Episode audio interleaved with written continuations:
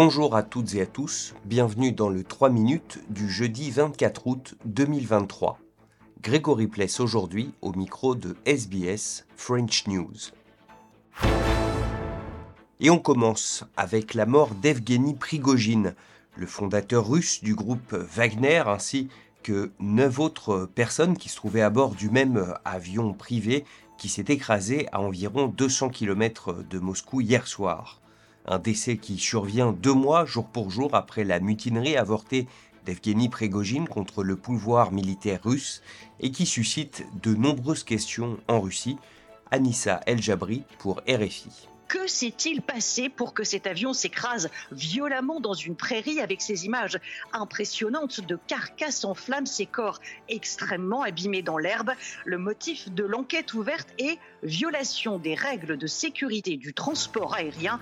Certaines chaînes Telegram réputées affiliées à Wagner ont-elles très vite évoqué hier soir l'usage d'un missile pour abattre le jet C'est bien évidemment totalement invérifiable et j'ai presque envie de vous dire que pour le pouvoir en Russie, peu importe. Les voix proches du Kremlin évoquent depuis hier soir une responsabilité ukrainienne dans le crash, mais un œil sur l'Internet russe ne laisse aucune place au doute. Tout le monde ici voit ce qu'il s'est passé comme un acte de représailles. Après la rébellion avortée de juin, le président russe, selon plusieurs experts, n'avait en réalité même pas vraiment le choix. Prigogine vivant incarnait le défi à son autorité, voire une marque de vulnérabilité inacceptable. C'est bien sûr aussi une leçon à tous ceux qui pensent tant encore s'opposer à Vladimir Poutine, voire voudrait simplement exprimer du mécontentement. Le président russe a le pouvoir et il entend le garder. La présidentielle est prévue en mars prochain. Le Japon a commencé aujourd'hui à déverser dans l'océan les eaux usées de la centrale nucléaire de Fukushima, et ce à raison de 500 000 litres par jour jusqu'en 2050. Les autorités japonaises et l'AIEA assurent que ces eaux ont été traitées et que les risques pour la santé et l'environnement sont négligeables.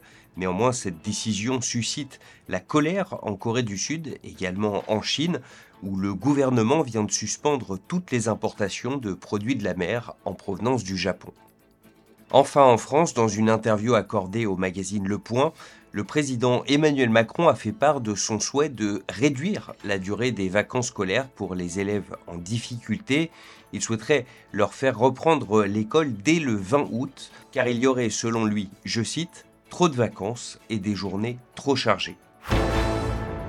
Voilà pour l'essentiel de l'actualité en 3 minutes. On se retrouve lundi pour un nouveau bulletin.